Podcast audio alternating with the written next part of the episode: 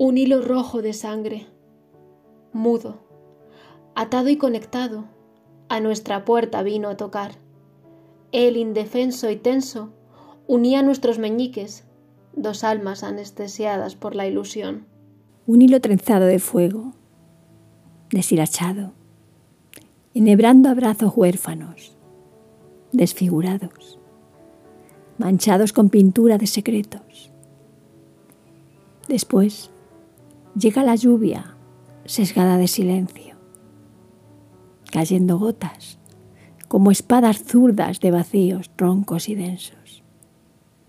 Otras veces es la lluvia de mariposas grises, revoloteando hasta plantar su polvo en mis ramas.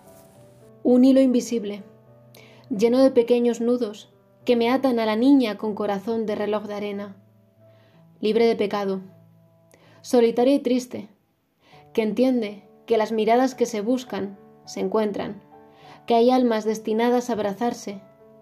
Cada noche cierra los ojos y se pregunta si hay un lugar para guardar lo que nunca fue, aquello que murió antes de nacer. Marioneta, enredada de muecas huecas.